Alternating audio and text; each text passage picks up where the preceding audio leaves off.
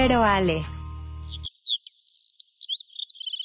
Hola, buenas noches. Oigan, no saben nuestro catecismo de hoy lo que fue.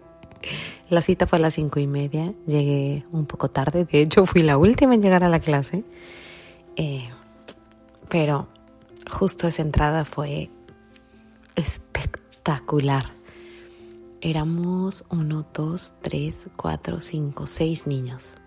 Es una clase especial con niños con condiciones diferentes si les gusta la palabra discapacidad, con discapacidad o condiciones diferentes, como gusten, en este programa no escucharán una palabra exacta, uso la que sea y la que se me antoje en el momento. Nada me hace sentir mal y sé que nada hace sentir mal a ninguno de esos niños, ni a mi hijo, ni a nadie. Em, ay, fue hermoso porque sé que todos creemos en un Dios o en un universo o en una energía. Eh, pero definitivamente si no crees en ese Dios con cierto nombre, estoy segura que crees en, el amor y en la luz en las almas. Y en esa clase hoy había mucha luz y fue bien bonito ver cómo preguntaban cosas como qué, qué estás haciendo bien, qué estás haciendo mal, este, cómo se hace bien, cómo se hace mal, el de, o sea, cómo decías con los dedos que estaba bien o que estaba mal, eh, muchas cosas con señas que, que, que, hasta yo aprendí que no sabía esas señas como eran gracias, este, me siento bien o cosas así. Eh, fue padrísimo, padrísimo. Pero lo más padre fue ver a otros niños interactuando con Luca, eh, con Luca, con Pollito y entre ellos, por ejemplo, había un niño que no hablaba y era padrísimo que sabía picar su iPad, entonces repetía las palabras que tenía que contestar según la pregunta de la Miss en el catecismo. Me sorprendió mucho eso porque nunca lo había visto. sabía que existía, pero nunca lo había visto en primera persona. Y había un niño con síndrome de Down que, ay, volteaba a ver a Pollito con una cara de amor, que se los juro que hubieran llorado cien veces de ver esa cara de amor y el apapacho que le daba a Pollis. Pero bueno, ay, tal vez no me entiendan. Ay, seguro me entienden, seguro, seguro, seguro. De repente divago, pero fue muy bonito porque, pues, la verdad es que siempre crecí en un catecismo en el que todos los niños Teníamos dos piernas, dos brazos, corríamos, caminábamos, hablábamos y nos expresábamos naturalmente. Y es el primer catecismo que voy en la vida que todos los niños son diferentes. Uno hablaba, otro no. Uno este, tenía una condición, eh, Sophie tiene otra mucho más severa, tal vez. Eh, y aunque no hablaban el mismo idioma, se comunicaban en el mismo idioma hermoso del amor de Dios. Eso fue lo más bonito que viví hoy. Y la misa aparte era la que nos daba el catecismo, un alma hermosa, con una paciencia preciosa, de esa gente que, ah, que viene al mundo a dar y dar y dar. Así mi cursilería. Oigan, qué semana. No tengo voz. Entonces quería grabarles algunos mensajes de la semana y justo me quedé de lo que habíamos vivido en la semana y justo me quedé sin voz. Entonces creo que va a estar en chino, ojalá me entiendan. Y si no, bueno, adelántenle. es que la semana ha sido una locura. Mi esposo empezó a trabajar en Miami, así es que se va tres días a Miami y me dejó solo en la semana. Y eso de ir a terapia y recoger a Luca y organizarme con mi hermana para que me ayude, aunque ahorita está Moni y me echa la mano, es una locura. Y aparte, el lunes me voy de vacaciones, entonces tener todo listo, ay Dios santo, pero bueno, ya me voy a ir a descansar. Así es que quédense aquí y escuchen el podcast de esta semana. Hola, ¿qué tal? ¿Cómo están? Ya estamos en el tercer capítulo apenas de Mamá sin Límites. Y como se habrán dado cuenta, la semana pasada fue cumpleaños de Luca. Bueno, no saben, o sea, fue la celebración. Creo que la más emocionada era yo, no él. Hacer la fiesta, organizar la fiesta, que lo disfrutara, eh, todo obvio, y evidentemente de Pau Patrol, porque es fan de Pau Patrol, todo de la pandilla Pau Patrol. Eh, nos la pasamos increíble, eh, fue muy emocionante para todos. Pudo ir Pollito a la fiesta, que no había salido el pobre ni a la esquina por el COVID, pero bueno, pudo ir un ratito, también rompió la piñata. y ya saben que cada que el hijo cumple años, creo que llegan como muchas preguntas a, nuestro a nuestra mente, ¿no? Muchos agradecimientos para empezar, porque están sanos, porque están bien, porque están creciendo, porque ya van a la escuela, por tantas cosas tan lindas, ¿no? Pero, pues como cualquier mamá, también surgen muchas preguntas, muchos miedos. Y justo el podcast de hoy, debido a que estamos celebrando los tres años de Luca, es el siguiente con la siguiente pregunta, porque fue la pregunta que me hice al instante. ¿Estaré educando bien a mi hijo? Y no sé si a ustedes también les pasa. Se lo preguntan seguido, ¿lo estaré haciendo bien? ¿Estaré siendo demasiado exigente? ¿Estaré siendo demasiado relajada? A mí me pasa que yo creo que soy demasiado relajada. Eh, eh, trato de no enloquecer. Me ha costado muchísimo trabajo como les conté en el podcast pasado, eh, yo sí necesito tomar meditación y muchas cosas para no salirme de mi centro. Y más que de repente vivo con un poco más de estrés de lo normal en la vida con, con Pollito en la casa. Pero bueno, no quería dejarlo a una simple pregunta sin, sin respuesta y sin alguna base de alguien que, que, que sepa y que de verdad nos puede guiar. Si tú también te haces esta pregunta, creo que hoy tenemos la respuesta para ti. Nos acompaña Aitana Ferré, que es psicóloga infantil de adolescentes infantil y de adolescentes, psicóloga educativa. Su cuenta, yo la conocí por Instagram, es arroba artilugioterapia. Ella es mamá de tres niñas, una es un par, bueno, unas son gemelas eh, y tienen seis años y la chiquita tiene dos años y medio. Entonces, bueno, creo que nadie mejor que ella para entendernos. Da cursos sobre crianza respetuosa, manejo de límites desde la crianza respetuosa, berrinches, auxilio, miedos en la infancia y cómo manejarlos. Muchísimas gracias, Aitana, por estar con nosotros. ¿Cómo estás? Hola, Vero, muchas gracias por invitarme, por pensar en mí y pues muy contenta de poder participar en este episodio, ¿no? Como, pues como especialista en el tema, pero creo que también pues me voy a, me siento muy identificada como mamá, ¿no? Con esta pregunta que te hacías justo de, ¿lo estaré haciendo bien? O sea, ¿estaré siendo la mamá que realmente quiero ser y que mis hijos, o en mi caso mis hijas necesitan? ¿No? Es algo que, que nos preguntamos todas, yo creo. Y aparte es muchísima responsabilidad, ¿no? Porque no estás hablando de, bueno, estaré educando bien a mi perrito, eh, estaré lavando bien la ropa, o sea, son, estás, de ti depende la vida de una almita, de un ser, ay, qué, qué cursi de una almita, sí, pero sí, pero sí. De, un ser que aparte es lo que más amas en tu vida. Entonces, no lo podemos dejar a, a ay, pues tal vez sí, tal vez no, cuando tenemos las herramientas para saber que sí lo estamos haciendo bien, ¿no? Sí, totalmente. Y que creo que ahora que hay tanta información, ¿no? Y que hemos avanzado tanto en este tema de la crianza, de, cómo lo que hacemos o no hacemos tiene un efecto directo además en, pues, el desarrollo del cerebro, ¿no? Con toda la base de las neurociencias. Em, podemos tener más información, pero también nos podemos sentir como sobreexigidas, ¿no? O sea, qué bueno que podemos tener información, estar más conscientes, dirigirnos hacia donde nos queremos dirigir, eh, pero creo que hay sobreexigencia, que antes no la había. O sea, yo creo que el concepto de educación ha cambiado, ¿no? O sea, no, no sé si antes las mamás se cuestionaban de la misma forma en la que nos cuestionamos ahora, yo creo que no. No, oye, ¿sabes qué? Tampoco tenían las mismas herramientas. Mi suegra nos comenta muchísimo. De repente cuando estoy en el curso de berrinches o lo que sea, eh, ganas, dice mi suegra, de que en mis tiempos hubiéramos tenido esas herramientas del curso X o Y o simplemente en Instagram. Digo, no puedes confiar en todas las cuentas, pero eh, ahí tienes información. Así te conocí yo a ti eh, que tienes tus reels o tus videos como muy sencillos, muy digeribles. Entonces tenemos todas esas herramientas que si sabemos aprovecharlas, pues podemos aplicarlas muy bien. Nuestras mamás no tenían todo eso. No, no para nada, no, no había como ese auge que hay ahora, ¿no? Exacto, y la abuelita te educaba como Dios le daba a entender.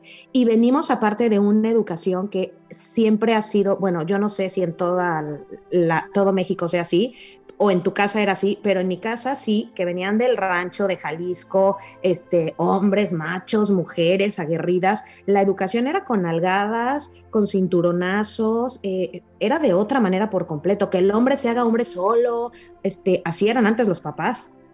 Sí, totalmente, o sea, una visión autoritaria, ¿no? Y además basada en la obediencia, o sea, yo soy tu papá, soy tu mamá y me tienes que hacer caso solo por eso, ¿no? Tengo que hacer un hombre de bien, una mujer de bien, que además tenga un rol específico femenino y un rol específico masculino, eh, pues desde un rol tradicional de género, ¿no? También en, en ese momento. Exactamente. Pero bueno, tenemos que contestar la pregunta básica. ¿Estaré educando bien a mi hijo? ¿Cómo saber que lo estoy educando bien, Aitana? Pues mira, justo esa es una, una duda, como decíamos, que todas tenemos y que me hacen mucho en las asesorías, ¿no? Y en las consultas. O sea, ¿cómo sé que lo estoy haciendo realmente bien? Y ahí les voy a recomendar un libro que se llama eh, Disciplinas y Lágrimas, que a lo mejor ya lo han leído, pero es, es un, un básico, ¿no? Para el tema de crianza respetuosa y establecer límites, eh, de Daniel Siegel y de Tina Payne.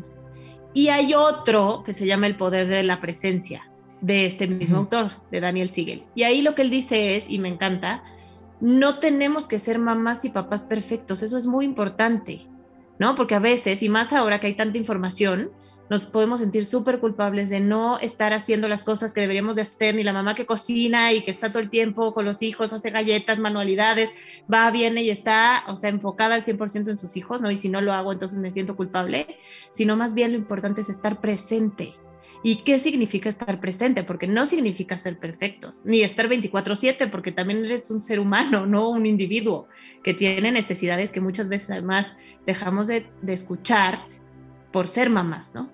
De acuerdo. A mí, a mí me, pasa, me pasó mucho eso al principio con Pollito. Y yo creo que de cualquier mamá le pasa también. Te concentras y te centras tanto en darles, en ser esa gran mamá, que te olvidas de ti y entonces al año ya colapsaste o ya estás en una depresión terrible o ya estás con ataques de ansiedad, eh, porque ¿y en dónde quedó la Vero profesional que se iba al trabajo, que alimentaba su autoestima siendo una chingona en el trabajo, oyéndole bien? Entonces creo que eso es, muy claro. Estar presente puede ser unas cuantas horas. No tiene que ser que desde que abres los ojos tengas que estar ahí eh, eh, todo el tiempo al lado de él, ¿no? No, y que, hay muchas mamás, ¿no? Eh, que están con sus hijos todo el día y realmente no están presentes, ¿no? Y además, digo, ahorita vemos qué significa estar presentes, pero no podemos estar presentes, ¿no? O, prestarles como esa atención de calidad si nosotros no la tuvimos y no somos conscientes de eso, ¿sabes? O sea, no significa nada más que porque no tuvimos esa atención y ese acompañamiento no podemos estar presentes con nuestros hijos, pero sí tenemos que reaprender y desaprender muchos patrones, porque si, si mi educación era más autoritaria y era más hacer lo que mamá o papá te dicen, pero no, era tanto la conexión, el juego, el vínculo, el sentirte visto, ¿no? Pues cómo ahora yo voy a hacer que mi hijo se sienta visto y se siente amado incondicionalmente si yo no me sentía así. Oye, ¿y cómo podemos entonces reaprender eso si crecimos? Eh, Ojo, nunca vamos a criticar a ninguna mamá, o no, estoy yo criticando ni a mi mamá ni tú a tu mamá, pero sí, definitivamente, pues ellas no tenían, no sabían de todo esto, ¿no? Entonces, ¿cómo, cómo cambio estos patrones con los que yo crecí? Ese es, un, tema súper eh, importante, ¿no? Eh, que además tiene que ver con sanar muchas cosas. Y justo lo que decías, nada más lo voy a retomar. O sea, no se trata de culpar, ¿no? La forma en la que te educaron, híjole, mi mamá no hizo lo que debió haber hecho, sino más bien un tema de tomar conciencia y de entender de dónde vengo. O sea, cuál es mi historia qué mensajes he recibido durante toda mi vida que en la vida adulta me siguen acompañando y que a lo mejor no me ayudan en muchas cosas y no me acercan al, tipo de mamá o, o, sí, mamá o mujer que quiero ser. O sea, es conocer mi historia, entenderla, tomar conciencia y entonces a partir de ahí poder hacer algo diferente en el presente, pero sin culpar, ¿no? Como a, pues a nuestros ancestros, digamos, eh, sino más bien tomar conciencia y entenderlo para que entonces tú puedas desarrollar un apego adquirido, así se llama, Y eso es que, se, que es el apego adquirido, seguro. Eh, el apego, digamos, es esta como necesidad biológica básica que tenemos todas las personas desde que nacemos, ¿no? Eh, y que no depende del bebé, sino de cómo el cuidador responde a las necesidades de ese bebé, ¿no? Tanto fisiológicas como emocionales o afectivas. Y lo importante ahí es que sea un cuidador que le ayude a regular el estrés, ¿no? Que si tiene hambre le dé de comer, que si tiene frío lo arrope, que si llora lo consuele, ¿no? Eh, pero esa respuesta del cuidador tiene que ser predecible, tiene que ser eh, amorosa, tiene que ser constante y estar disponible, ¿no? que entonces, de acuerdo a cómo responde ese cuidador, pues tú desarrollas un tipo de apego. La mayoría de las personas tenemos un apego seguro, pero si no tuvimos un apego seguro, lo podemos adquirir haciendo este recuento de nuestra historia, con un trabajo personal en la vida adulta. Un niño no lo puede adquirir, ¿no? Un adulto. Cuidador te refieres, puede, puede, es solo la mamá o puede ser la abuela, puede ser la señora que te ayuda, puede ser cualquier persona si tú eres una mamá que se va desde muy temprano a trabajar. Sí, o sea, en teoría o bueno, la, teoría dice que puede haber tres cuidadores o tres figuras de apego, ¿no? Hasta tres figuras de apego. Generalmente es la mamá, ¿no? Si así está compuesta la familia. Eh, después, y es la figura de apego principal. Después está el papá y luego la abuelita, ¿no? O la nana. Pero puede cambiar, o sea, a lo mejor en, una en un tipo de familia donde no hay mamá, pues entonces es el cuidador que esté, ¿no? Que esté más con ese niño, que le ayude a regular su estrés. Ok, perfecto. Entonces, eso sería como el punto número uno, estar presentes eh, con un apego seguro, regulados, ayudándoles, bueno, regulados primero los papás y, luego poder ayudar a que los niños regulen sus, sus necesidades básicas, lo entiendo, comer, dormir, tengo frío, tengo calor, y conforme van creciendo también tal vez sus necesidades emocionales.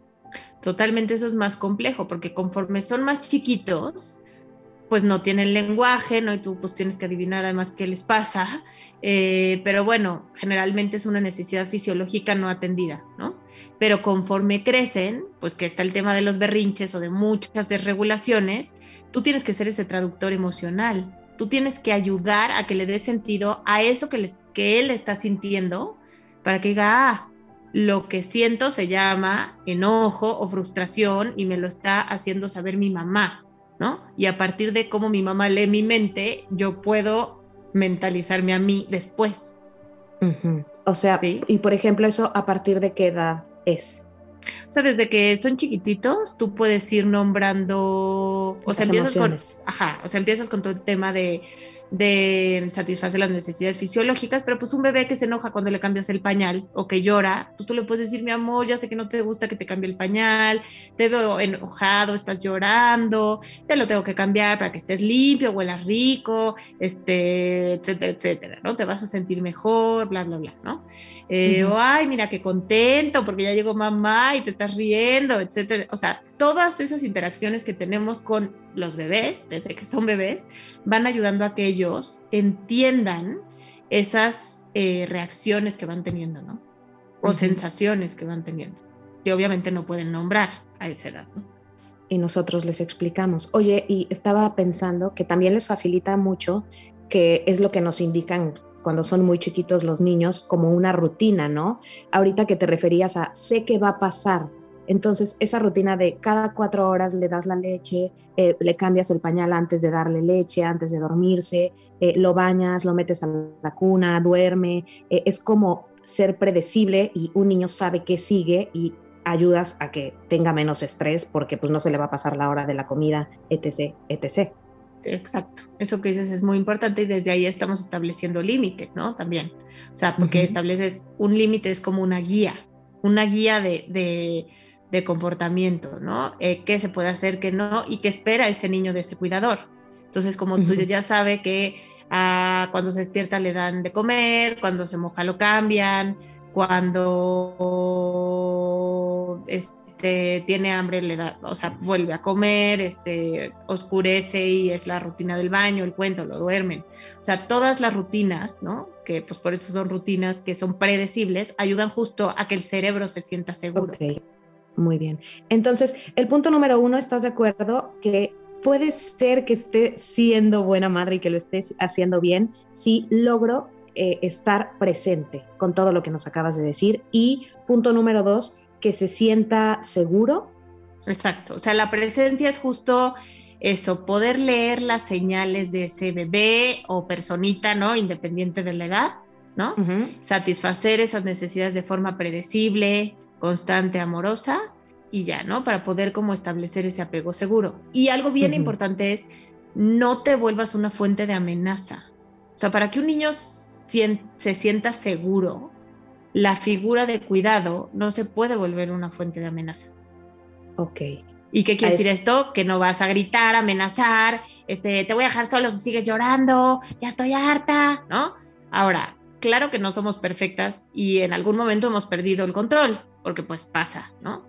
Eh, lo importante aquí es lo que hacemos la mayoría de las veces. Si yo la mayoría de las veces eh, soy amorosa, acompaño, eh, soy sensible ante lo que le pasa, respondo ante sus necesidades, pero una, dos veces, alguna vez exploto porque estoy desesperada porque no tuve un buen momento, pero reparo, o sea, pido perdón, digo me equivoqué, grité, no estoy bien yo, eh, lo estás haciendo bien. O sea, un poco lo que quiero transmitir es, claro que te vas a equivocar y claro que alguna vez vas a gritar o vas a perder el control, pero que eso sea la minoría de las veces y que cuando te pase puedas reparar Puedes reparar muchas veces y reparar es justo asumir la responsabilidad de tu acción. Y explicarle, ¿no? O sea, puedes creer que no va a entender eh, si tiene dos años, pero el, el, hecho de decirle perdóname porque te grité, me desesperé porque estabas llorando, este, se vale.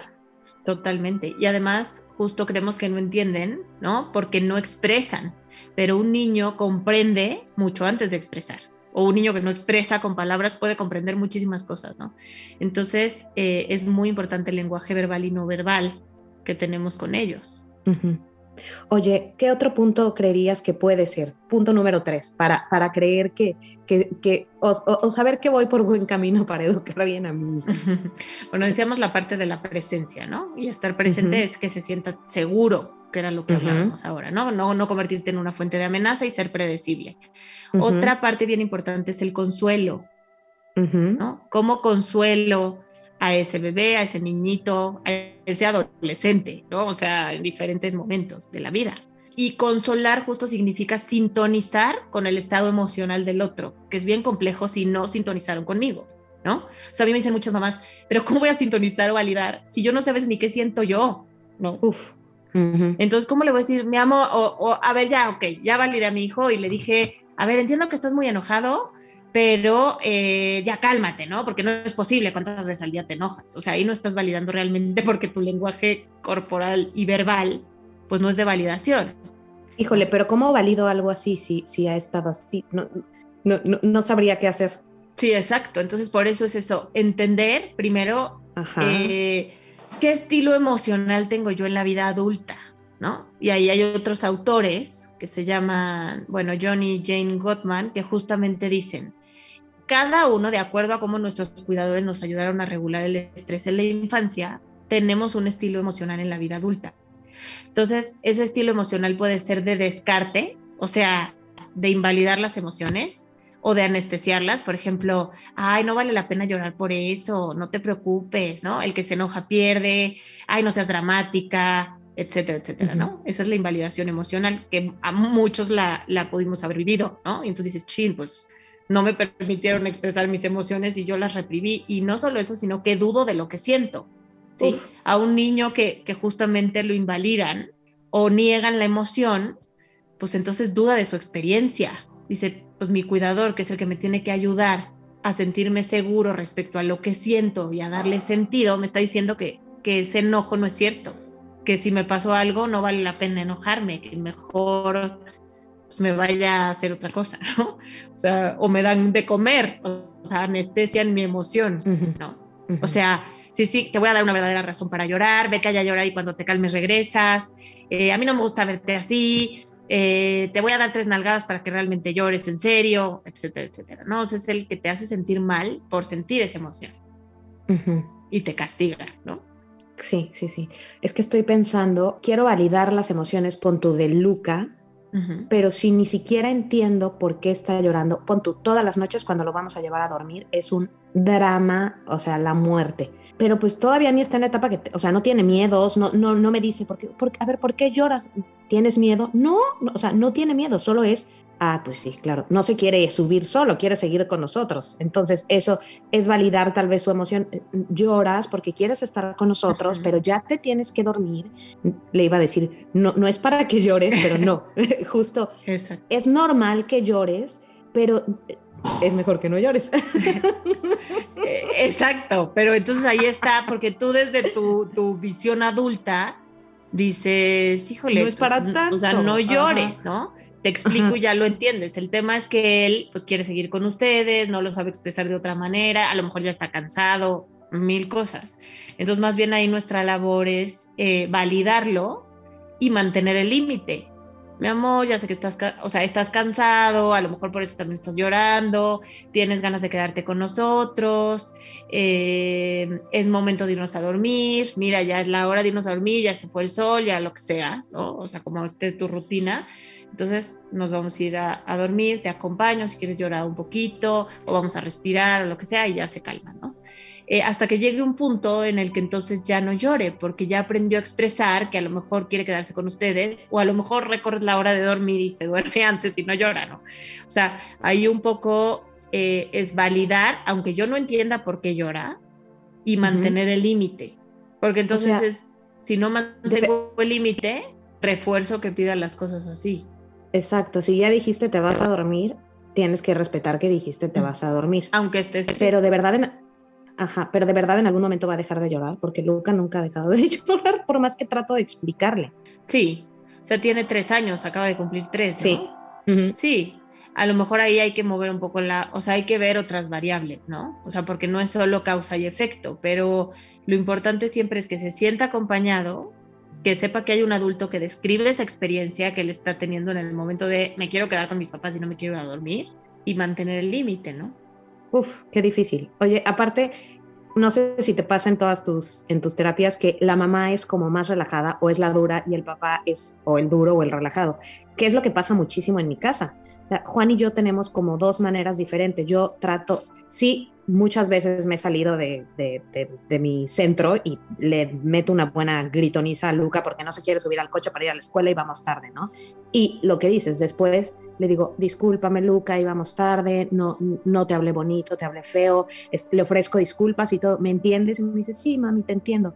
Pero Juan, tal vez mi esposo, es, sí es mucho más duro y él sí es mucho de la vieja escuela de es que los límites para ese niño no están claros, eres demasiado relajada. Entonces, cuando él se lo lleva a dormir, él es más, más duro de y nos vamos ahorita y no me importa que estés llorando y deja de llorar, deja de llorar. Ese deja de llorar a mí me ahoga.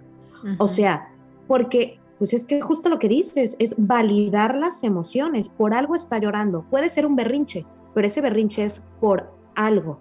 Y nuestra función entonces es explicarle por qué está llorando, porque él todavía no me lo puede explicar. Exactamente. Y ese es el tema de la mentalización. O sea, él no sabe por qué llora, pero a partir de ese adulto que describe lo que le pasa, puede entonces entender esa experiencia que está teniendo y, después ponerle nombre y decir, mamá, papá, estoy triste porque me gustaría estar con ustedes o dormir con ustedes. ¿No? Y pues yo me tengo que ir a mi cuarto y pues ni modo, ¿no?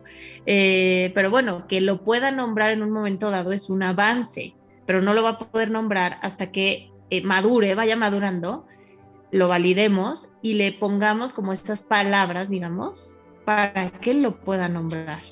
No, no saben, él no sabe que les, muchas veces no saben qué les pasa. De hecho, cuando están ya muy cansados es cuando está el peor berrinche y, es algo natural porque el, el cerebro empieza a producir cierto químico, ¿no? El, ¿Cómo se llama? Cuando Cortisol. un niño. Cortisol, que aparte lo estresa más, entonces llora más. Totalmente. Sí. Oye, ¿cuál, ¿cuál otro punto? Ay, me habías comentado antes cuando estábamos platicando que se sienta visto. ¿Qué es que se sienta visto? Justo esto. O sea, que, que, que su experiencia, ¿no? Que, que la experiencia que, que está teniendo es vista, es reconocida, hay un adulto que, que, valida eso, ¿no? O sea, que si se cae, por ejemplo, no vamos a decir el típico de, ay, no pasa nada, levántate, ya, ya, ya, lo que sigue, lo que sigue. Es más bien, oye, ay, mi amor, te caíste, había una piedra, no levantaste bien el pie, a ver, vente, sobo, órale, bueno, ya. ¿Qué te parece que ya te consuelo? Ahí está también la parte del consuelo y puedes regresar a hacer lo que estás haciendo, ¿no? O sea, es un poco que haya ese adulto que le dé sentido a lo que vive y también ajustar nuestras expectativas con el niño que es, ¿me explico? Porque muchas veces queremos que hagan cosas, uno, que no corresponden con su edad ni con su etapa de desarrollo, lo que les genera mucha frustración a nosotros y mucha sobreexigencia a ellos porque no lo pueden hacer y sienten que te decepcionan, ¿no? Em, y, y obviamente pues también evitar adjetivos calificativos, ¿no? O sea, tanto positivos como negativos, porque el tema es que, o sea, un adjetivo negativo pues es una etiqueta que te acompaña durante toda tu vida, ¿no? Eh, y entonces te va limitando, pero una positiva también. Si tú a un niño solo le dices que es muy inteligente, pero no le dices por qué es inteligente o en qué es inteligente o qué habilidad usó para resolver X cosa, el día de mañana que se equivoque va a sentir que ya no es inteligente porque no hay matices. ¿No? Entonces, para que se sienta visto es justo eso, entender su etapa de desarrollo, darle sentido a su experiencia, eh, hablar de lo que le está pasando, ¿no? Escucharlo, pero realmente escucharlo, ¿no? Si hay un momento en el que no podemos escucharlos porque estamos en el celular en una llamada importante, porque tenemos una cita, porque estamos cocinando, detienes un minuto lo que estás haciendo, te volteas, ¿no? Lo ves a los ojos y le dices, mi amor, en este momento estoy haciendo esta actividad, voy a poner mi alarma y cuando esta alarma acabe yo entonces voy a poder ir a jugar contigo. ¿ok? Pues lo que a veces hacemos es, a ver, sí, cuéntame, cuéntame, cuéntame, estás con el celular y mamá, es que no me estás oyendo, mamá, es que no me estás oyendo, ¿no? Había un meme o no sé qué que decía, mamá, es que veme con los ojos, o sea, porque pues no los ves, ¿no? Justo era lo que platicábamos en el capítulo pasado con, con mi, maestro de meditación, eh, que, que, es lo que, es estar presente. de hecho, su página se llama Estar presente. Y el punto era que una vez yo me di cuenta que cuando jugaba con Luca, estaba más, más al pendiente de ya va a salir la ropa, híjole, se va a quemar el arroz, que en el momento de estar jugando con él, con el rompecabezas. Y un día, de repente, como que estaba más concentrada, más tranquila, y reconocí cosas que no había visto nunca antes en Luca, porque nunca me tomaba el tiempo de sentarme a jugar de verdad, porque siempre tenemos prisa y siempre estamos corriendo. Entonces es mejor 10 minutos reales estar sentada, presente, que tres horas disque jugando que no lo estás pelando y estamos en el celular todo el tiempo, ¿no? Exacto. Justo hay un libro que se llama quiero que mi hijo sea feliz o algo así. No me acuerdo bien el título. Ah, no, cómo crear niños felices, creo que se llama. Y dice ahí que eh, justo 10 minutos al día de atención plena, atención plena sin el celular, describiendo lo que está haciendo, escuchándolo sin interrumpir, etcétera, etcétera, hace la diferencia, o sea, puede realmente marcar la diferencia. Por eso, como decíamos al principio, la presencia no es estar todo el tiempo físicamente con un niño, Tú puedes estar físicamente, pero no estar. De acuerdo. Y también te puedes ir, para todas las mamás que trabajamos, te puedes ir todo el día y de nada te sirve llegar. Es que tengo que llegar con, con Luca eh, rápido, pero estás estresada en la ansiedad y quieres atenderlo, pero, pero sigues conectada a la chamba. A ver, primero creo que también tenemos que darnos nuestros cinco minutos a nosotras. No eres mala madre. Sí, totalmente. O sea, tener una interacción de calidad, aunque sea poco tiempo. El tema es que por la prisa o por la culpa, como dices, llegas y te sientes la peor mamá porque no estuviste con él, pero ya estás cansada y entonces como él te extraña, ¿no? Em, como te extraña y entonces ya puede estar más irritable, haber más berrinches, tú te enojas, te frustras porque no pudiste tener ese tiempo de calidad y se vuelve muy complejo. Oye, Beri, no te conté, no te acabé de contar cuáles son los estilos emocionales en la vida adulta que em, que nos faltan, ¿no? Entonces, eh, ya habíamos hablado del de descarte, que es cuando invalidamos las emociones. El desaprobador, que es cuando no solo invalida, sino que hace sentir mal al otro por sentir esa emoción, ¿no? Y aparte de, castigo por enojarte, eh, aquí no permito eso, te voy a dar una verdadera razón para llorar, etcétera, etcétera, ¿no? Eh, hay otro que es el estilo permisivo, que generalmente eh, viene de una educación donde te sentiste muy sola, ¿no? Eh, y no acompañada en la infancia o muy reprimida, y entonces dices, yo no quiero que mis hijos se sientan igual, yo les voy a permitir expresar todas las emociones, pero sin límite, ¿no? O sea, estoy muy enojado y entonces, o mi hijo está muy enojado y entonces le permito que rompa los juguetes, que aviente las cosas, que me pegue, ¿no? O sea, como sin control, que eso genera muchas dificultades para el, para el autocontrol, ¿no? Que les tenemos que enseñar. Y al que debemos aspirar es el de coach emocional, que lo bueno de esto justo es que si no tuvimos unos cuidadores que nos regularan en la infancia eh, de forma, pues digamos, predecible, constante, etcétera, etcétera, lo podemos aprender en la vida adulta, ¿no? Em, identificando nuestra historia, de dónde venimos, trabajando con mi inteligencia emocional, con el tema de estar presente en general, ¿no? O sea, en, cada cosa de mi vida y no, no solo estar en el pasado o en el futuro, etcétera, etcétera. O sea, todo eso lo podemos adquirir, es la buena noticia. Y el coach emocional es todo esto que hemos venido eh, hablando de eh, acompañar, ¿no? Hacer que se sienta visto, ayudarle a organizar la experiencia, hablar de lo que pasó, ¿no? Como describir esto de te caíste, venías corriendo, se vale sentirte triste o llorar cuando estás muy cansado, cuando no te quieres separar de mí, pero es momento de, de dormir, yo te voy a acompañar hasta que te duermas, etcétera, etcétera, ¿no? Uf, es que sabes qué, no sé, escucho todo lo que me dices y siento que todas las que no son, son las que vivimos en nuestra casa o las que vi en, mi, en, en nuestras familias. O sea, yo me acuerdo perfecto en, en, mi familia que si uno de mis primos se caía, no, no, no, no, no, no, a ver, no llores, no llores, no llores, eres hombrecito, los hombres no lloran, ¿eh? Eres bien fuerte. Entonces, el pobre primo se, se, paraba llorando con el lagrimón, ah, pero no podías llorar porque te habías caído. a ver, ¿por qué estás llorando? A ver, se me calla y no está. nunca, yo no recuerdo en mi familia, nunca, desde mi primer círculo hasta cualquiera que, vaya creciendo, una de mis tías o, hasta mi mamá es una gran madre y es la mejor, y, pero así que me dijera, ¿qué sientes? ¿Qué pasó? Así como guiarme, no, no tanto. Eh, tenemos como la imagen de que el papá y la mamá son autoridad absoluta, que te tiene que dar miedo y que es el que te grita, te regaña y así te guían. Y crecimos de una manera incorrecta, no es así. No, totalmente. Ya esta idea de, eh, pues, a mí me tocaron esos papás y estoy bien. Eh, dice justo Ivonne Laborda, que no sé si la siguen, pero síganla, justo dice, pero ¿cómo estarías? Imagínate cómo estarías de bien si no, si no te hubiera pasado eso que te pasó en la infancia, ¿no? O sea, identificarías más tus emociones, serías más asertivo, acompañarías mejor a los demás, ¿no? Serías más compasivo, compasiva contigo, no te sobreexigirías tanto, o sea, imagínate, si dices que estás bien, pues todo lo bien que podrías estar realmente, ¿no? Cañón, cañón. Ay, Dios santo, no, no, no, no, no, qué miedo. Oye, y otro punto que habías dicho que yo me cuesta muchísimo trabajo son los límites. O sea, es que mi límite no es tu límite. El límite de mi esposo tampoco es mi límite. ¿Cómo? ¿Cómo saber que, no estamos exagerando en límites con nuestros hijos o, qué es un límite correcto? ¿Qué es un límite para empezar y después cómo poder llegar a una balanza de, está bien, no estoy siendo demasiado exigente, sí estoy siendo demasiado exigente, soy muy relajada, no. Eso, eso a, mí me, a mí me cuesta muchísimo. Yo no sé si soy demasiado relajada o qué, por ejemplo. Pues mira, lo ideal, bueno, un límite es como una guía, ¿no? O sea, una guía de qué puedes hacer y qué no puedes hacer. Eh, y que esos límites además vayan de la mano con el desarrollo madurativo de tu cerebro y de tu etapa de desarrollo, o sea, de tu edad, ¿no?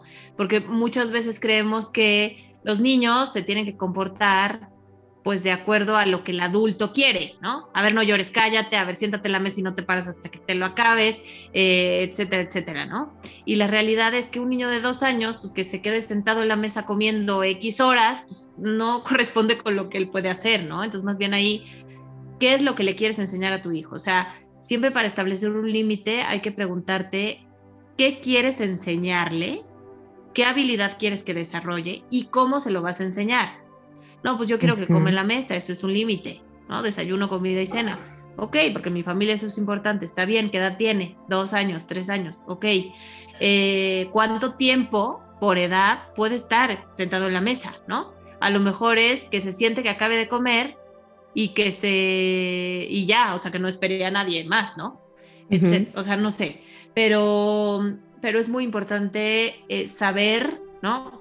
¿Cuál es mi objetivo de la educación y qué quiero enseñarle y cómo se lo voy a enseñar? O sea, eso es, eso es importante. A mí a veces me pasa mucho con, con papás y mamás que llegan con estas dudas y me dicen, digo, ¿cuál es tu objetivo de la educación? No, pues que sean personas de bien y que sean felices, y, pero eso es súper abstracto. O sea, realmente te has puesto a hablar con tu pareja, si, hay, si es que hay pareja, ¿no?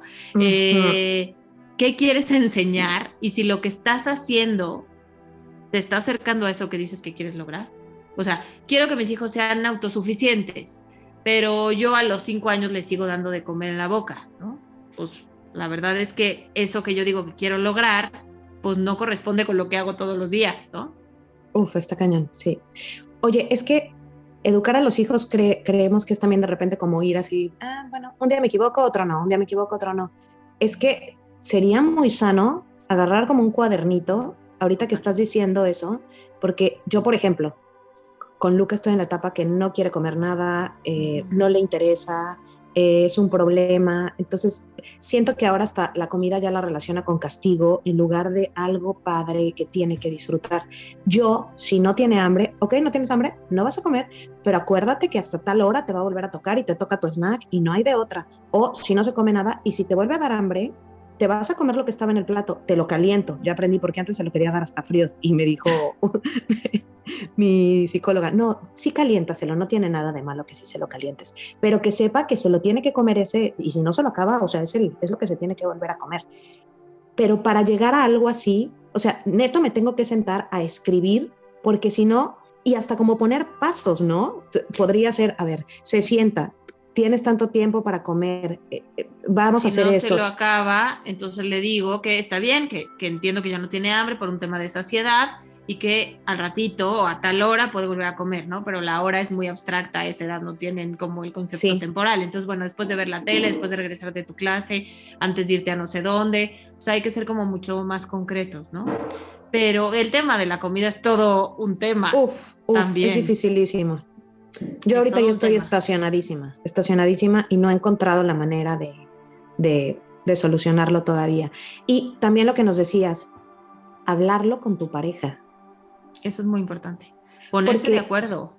O sea, qué es lo que sí quiero lograr y en qué me voy a enfocar y qué edad tienen mis hijos, ¿no? Y cómo se lo voy a enseñar. O sea, porque pensamos mucho que una consecuencia es un castigo, ¿sabes? O sea, usamos castigos disfrazados de consecuencias. Ah, bueno, pues entonces si no comes, no puedes ver al no puedes comer postre o no puedes ver al rato la tele. Bueno, la verdad es que eso no tiene nada que ver. O sea, una consecuencia en realidad desde la disciplina positiva, eh, disciplina consciente, crianza respetuosa, ¿no? En general, tiene que ver con desarrollar una habilidad. O sea, no con que el niño se sienta mal por lo que hizo, sino ayudarle a que lo pueda lograr siento que con lo que platicamos hoy hay como mil puntos más pequeños que podríamos platicar y tocar porque es demasiada información, es, o sea, es demasiado, siento. pero también llego a la conclusión, y no sé qué, qué opines tú, que podemos esforzarnos por ser las mejores mamás del mundo, cuestionarnos todos los días si lo hice bien, si lo hice mal, pero definitivamente si tú estás bien, si tú estás contenta, si tú estás feliz, es lo que vas a transmitir, porque ellos van a ser lo que ven en ti.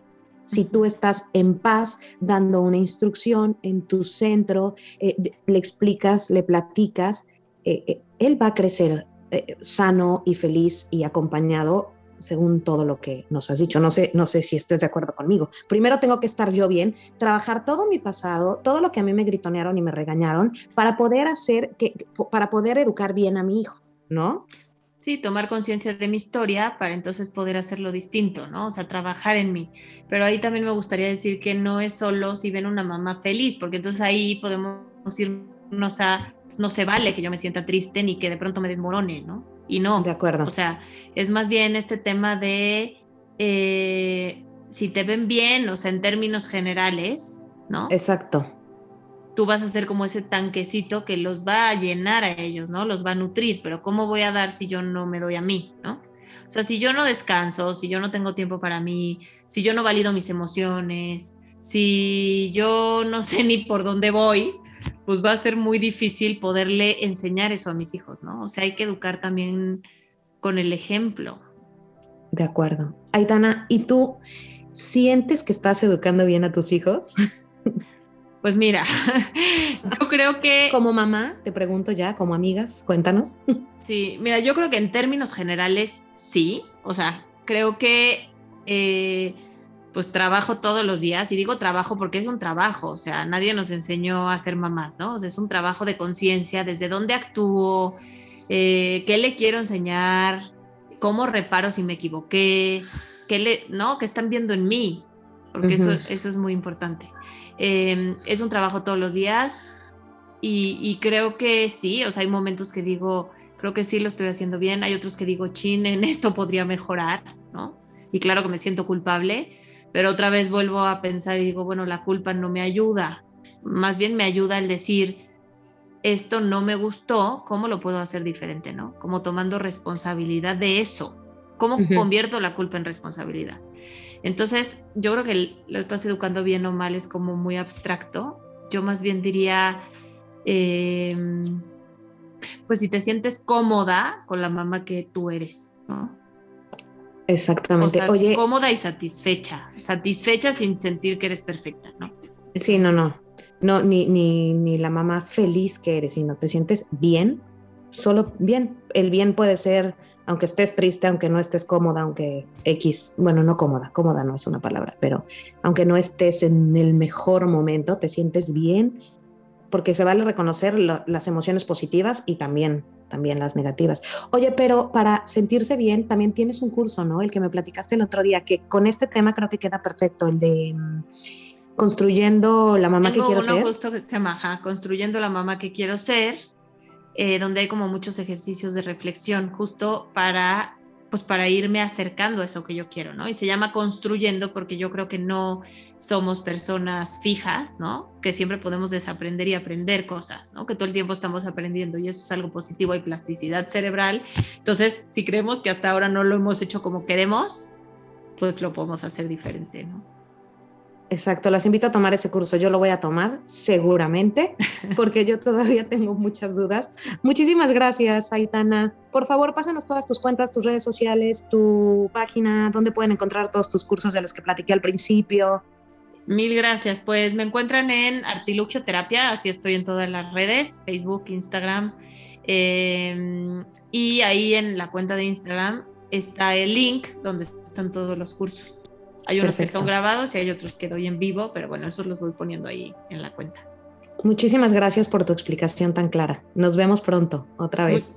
muchas gracias. gracias por tu tiempo. Muchos besos. Bye bye. Gracias también a todas ustedes por escucharnos un capítulo más. Eh, me emociona mucho compartir estos temas con ustedes. Eh, me pasa que al final de los capítulos de repente me quedo también con muchas preguntas porque, porque aparecen preguntas que, no me había hecho nunca antes.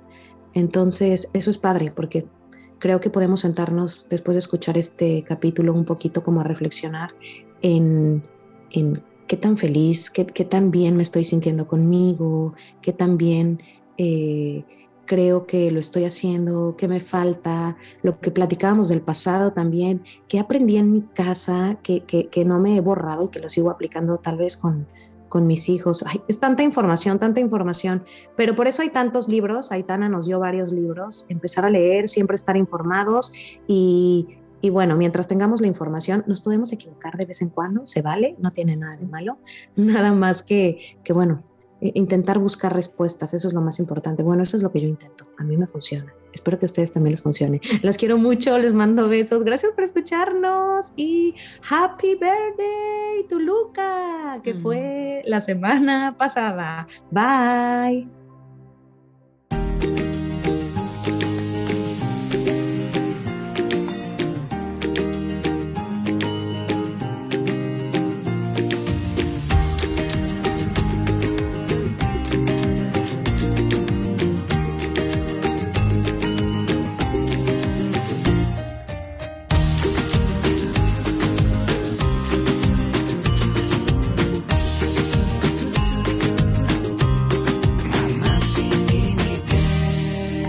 bombero Ale.